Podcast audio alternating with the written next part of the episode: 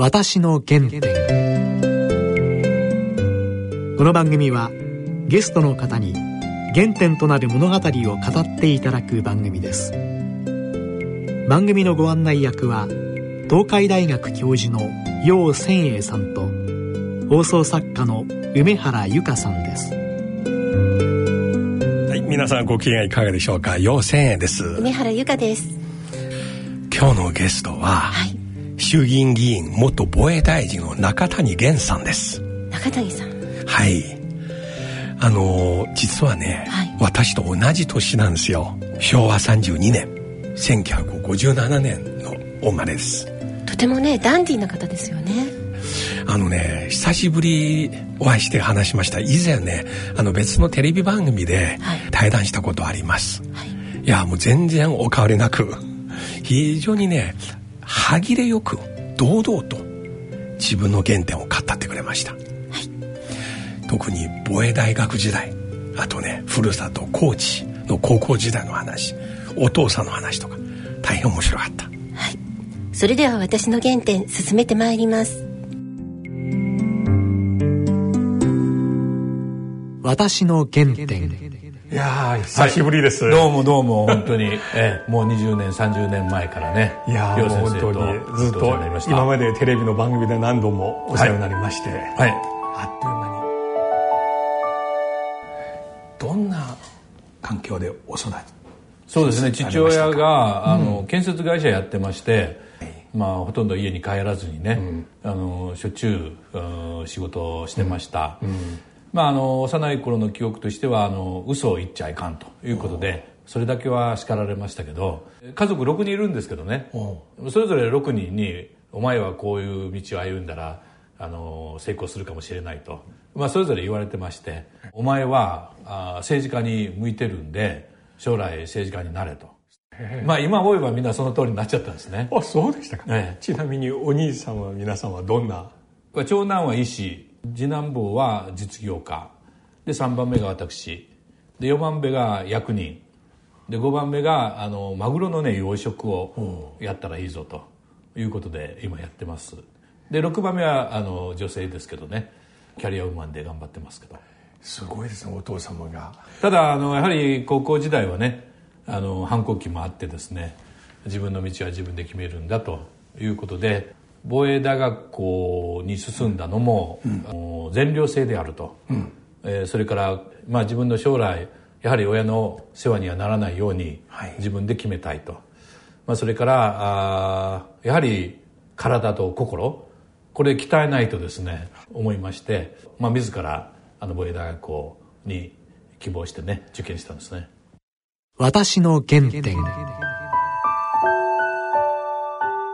防衛大に入られた後あの自衛官の資質として最も求められたのははい、どのような？それはあの毎毎晩寝る前に放送があってですね、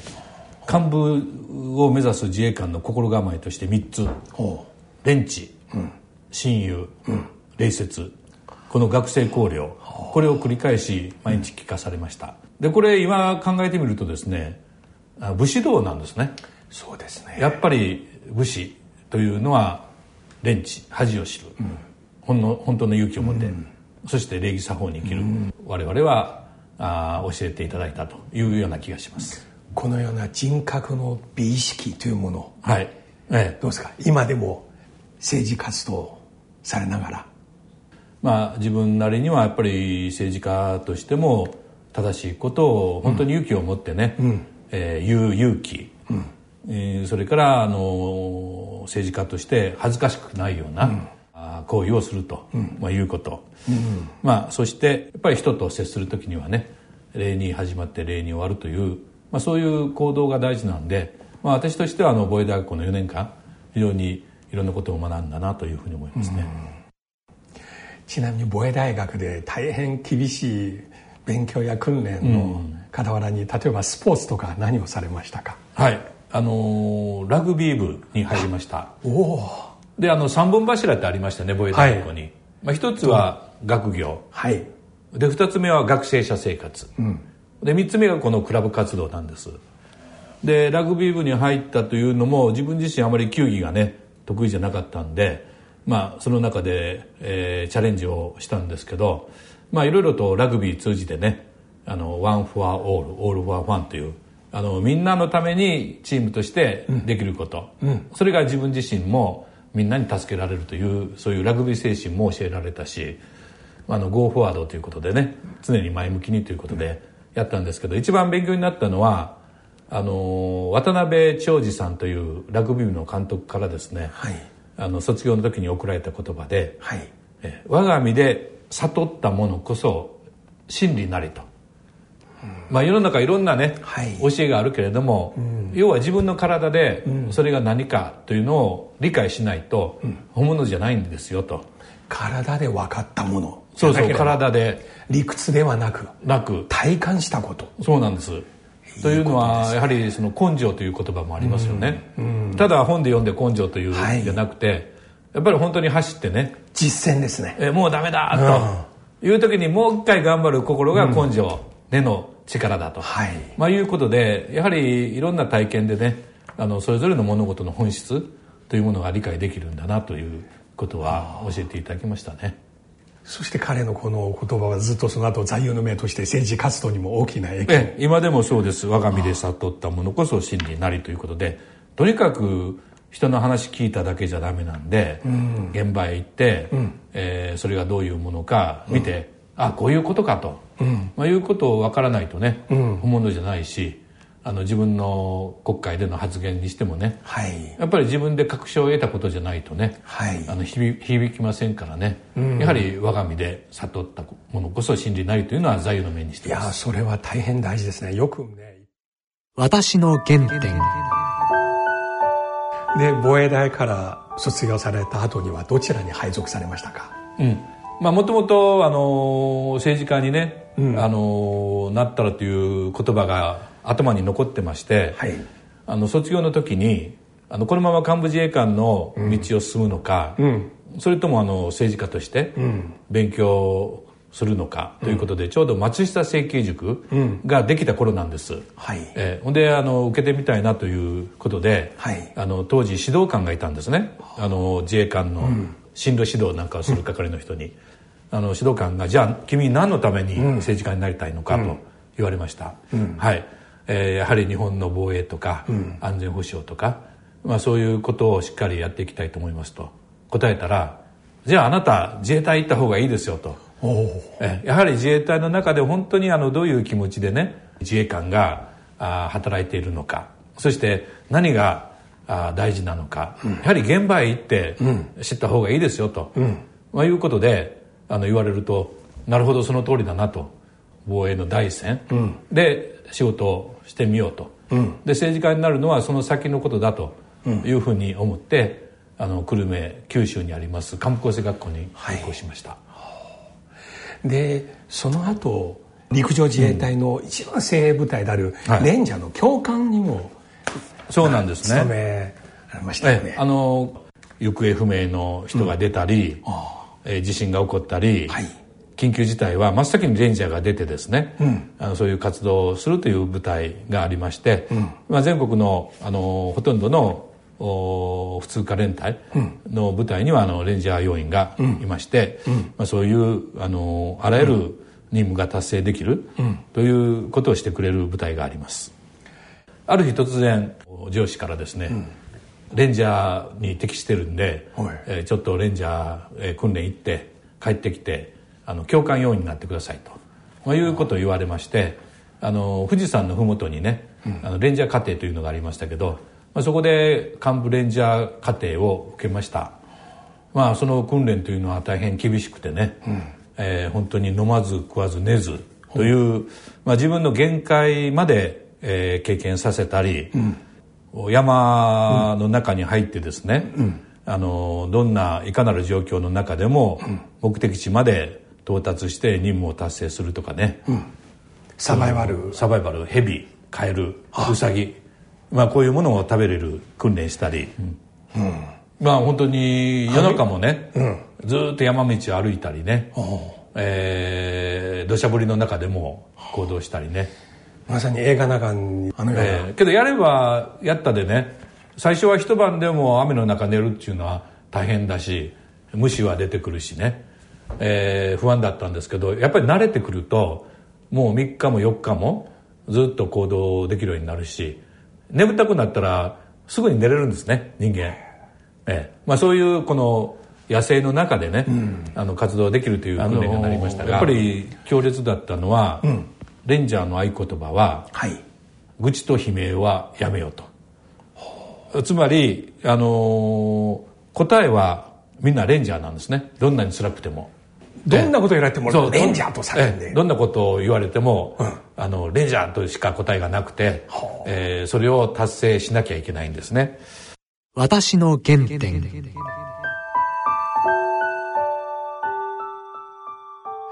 いやこのような人生体験を持って、うん、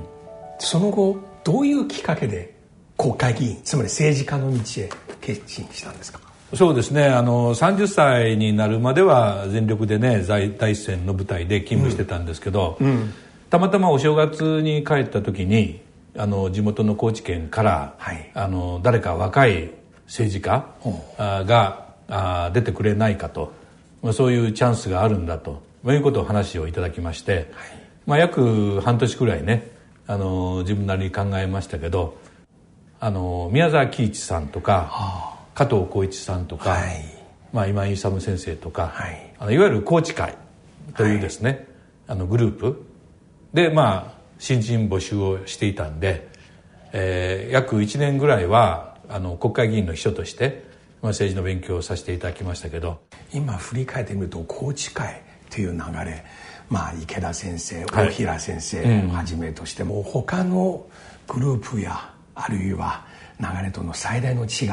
はどんなところありましたかね、うん。まあ、当時はあの中選挙区ということで、はい、あの5人ぐらいの候補者が当選できるね、はい、そうですね。まさに自民党の中の競争の,、はい、あの切磋琢磨のね選挙制度だったんですけど、うん、まあ、そういう中ではあの高知会というのはリベラルというか、うん。あの戦後の、まあ、保守本流の中で、うん、あの真の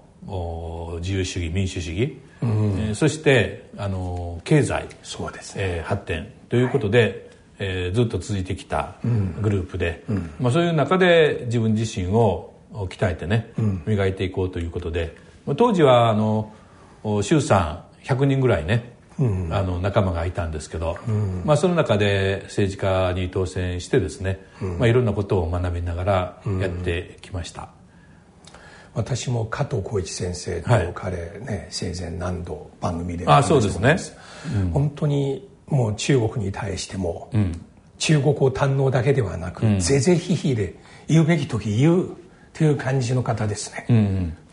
あのその後加藤派になったんですけど、うん、まあ、リベラルの信念を曲げないんだと、うん、それから中国や韓国も、はい、まあ、同じアジアの中でですね、はい、あのしっかり付き合っていかなければいけないと、うん、まあ、まあ右でもこう左でもないようなねそうですね。そういうバランス感覚が大事なんだということで、はい。えー、政治活動をしてましたけど、はい、まあ残念ながらあの総理にはねはい、えー、なることはできなかったんですけど、はい、まあ、しかしあの言ってきたこととか、うん、やってることは非常に正しいんでね、はい、まあ、そういうところであの学んだことはあのしっかりと引き継いでね頑張っていきたいなというふうに思ってます。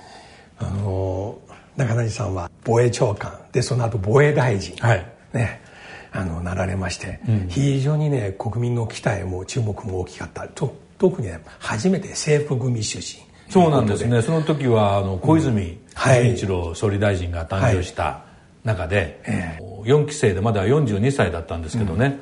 うん、あのいきなり抜擢をしていただきまして。しかし自分の10年先輩がまだ防衛省の中で自衛隊の幹部で残ってまして、はい、あこれは大変だと、まあ、思いましたけど、まあ、初めて政府組から防衛大臣に、まあ、防衛庁長官ね、はい、になったということでみんなあの喜んで一気に感じていただいてあのいろんな仕事をさせていただきました。まさにあの頃番組でそうですね、ね、一緒に、えー、あの対談させてきまして、やっぱり本当にお変わりなく、うん、やっぱり現場でや仕事をしてきた経験がありますので、はいうん、何か課題があってもですねやっぱり現場感覚で、えー、指示したりね、えー、意見言ったりできましたんで、うん、みんな一緒にあの仕事できましたけどまあ、中でも一番良かったのはあの陸海空が、うん、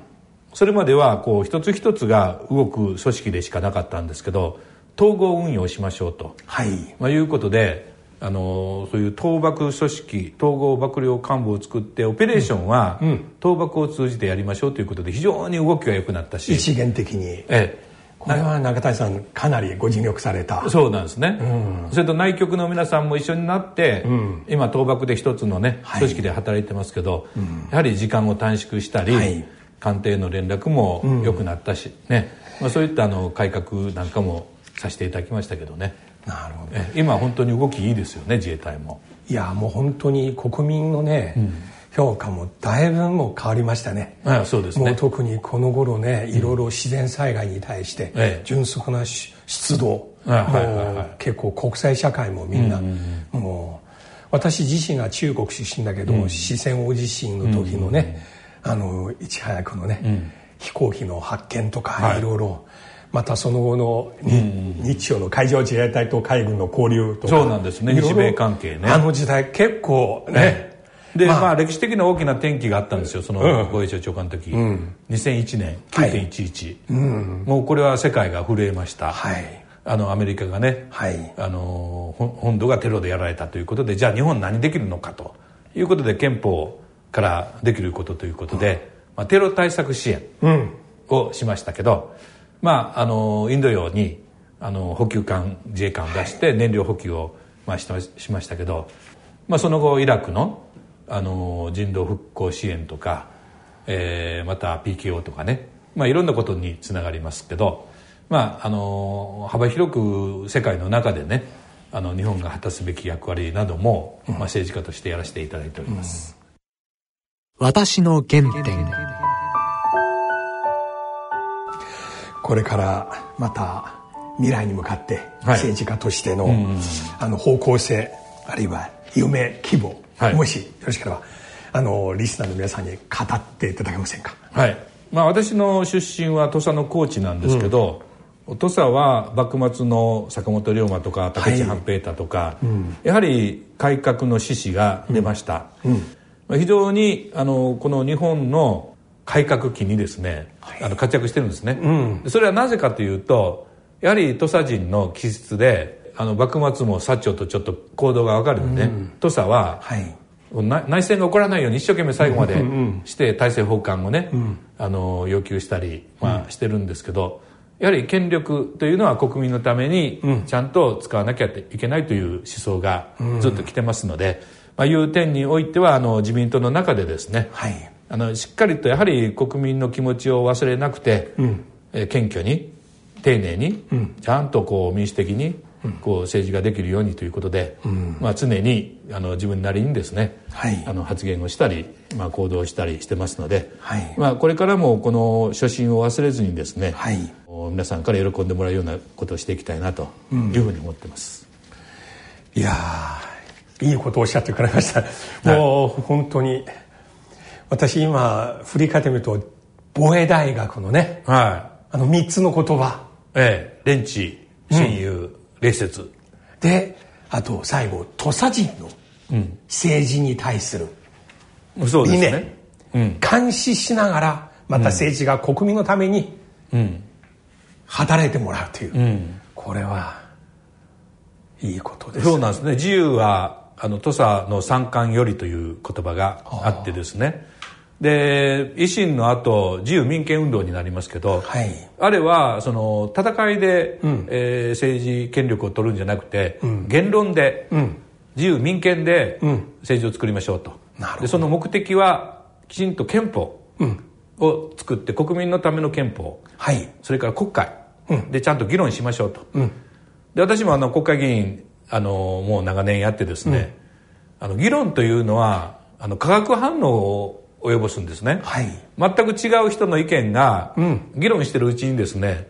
やっぱりお互いの気持ちが分かって融合しちゃう、えー、落としどころが見えてくるんですね、うん、まあ、とにかく議論しなきゃいけないと思いましてやはり熟議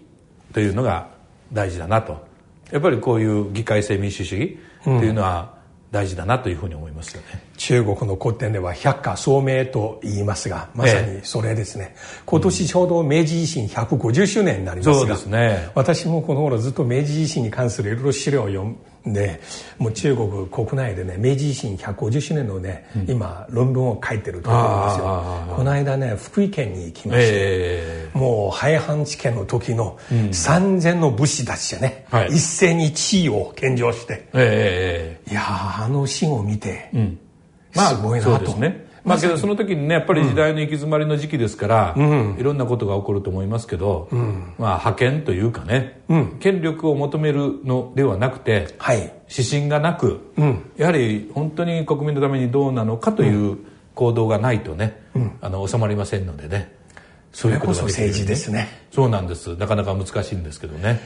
いや今日本当にありがとうございました、はいはい、また原点忘れずに頑張っていきたいと思います。またあの機会ありましたらその続きを聞かせていただきます、はい、はい、またどうぞよろしくお願いします。よろしくお願いします、ありがとうございました。ありがとうございました。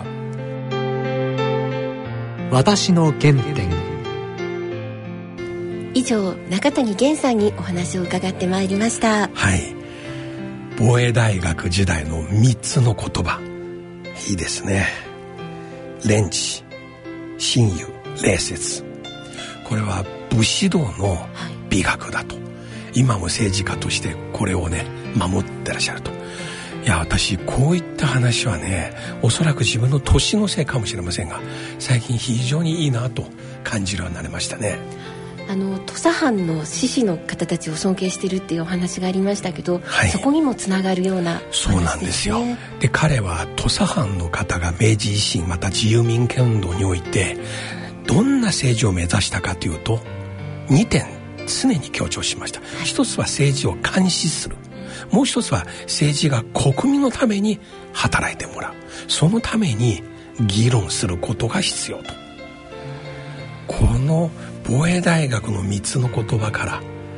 とっさの志士たちのね政治の理念。これが中谷さんがずっと歩んできたね。一つのコースだなと。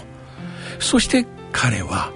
レンジャー部隊の一員として当時のね富士山の皇帝。大変厳しい道。レンジャー部隊って一番厳しいところではないですかねええ。ーいやとにかく私はね政治家の方は現在の問題政策を語っていただくのもいいけども一方では一般の方と同じように全員自分の人生を持って家族育った環境を持ってそのストーリーっていうかその経験体験を聞くのはとても大事。彼はこうおっしゃいました。政治は自分が体験して分かったことじゃないとダメなんです。秘書が書いたことを読み上げるとかではなく自分の体験を持って自分の言葉でしゃべる。私それはねとても重要だと思います。そういう意味ではこの原点を聞いていく番組っていうのはねとてもその方を理解するのに役立ちそうですね、うん、はい。番組では皆様からのご意見ご感想をお待ちしています。宛先です郵便番号105-8565ラジオ日経私の原点の係まで。番組のホームページからもご投稿できます。またこの番組はポッドキャストオンデマンドでいつでも番組をお聞きいただくことができます。オンエアでは収まりきれなかったお話もお聞きいただけますのでぜひアクセスなさってください。詳しくは番組のホームページをご覧ください。それではそろそろお時間です。お相手は陽線へと。梅原由香でした。